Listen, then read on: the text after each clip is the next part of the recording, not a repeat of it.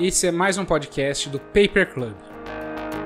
Essa é a edição do mês de dezembro.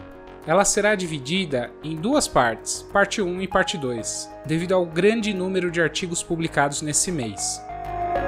Para você que não me conhece ainda, eu sou professor de reabilitação oral da FFO USP Piero Rocha Zanardi.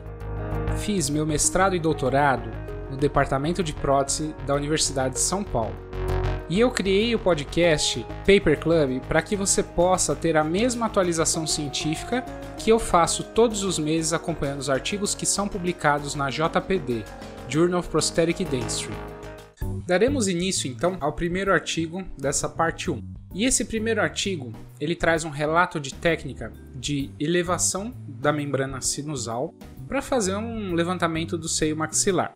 Mas o relato ele traz uma forma diferente de fazer essa elevação da membrana para poder fazer o enxerto. Os autores eles descrevem uma técnica para quando é indicada a instalação de dois implantes na região que houve a pneumatização do seio maxilar. Inicialmente será feita a perfuração para a instalação dos implantes, então vai ser feita a primeira perfuração e a segunda perfuração. Posteriormente, com uma broca esférica, o osso entre as áreas das perfurações vai ser desgastado, abrindo um caminho que vai unir as duas áreas perfuradas. Com isso, haverá um desgaste linear entre a perfuração do primeiro implante e a perfuração do segundo implante.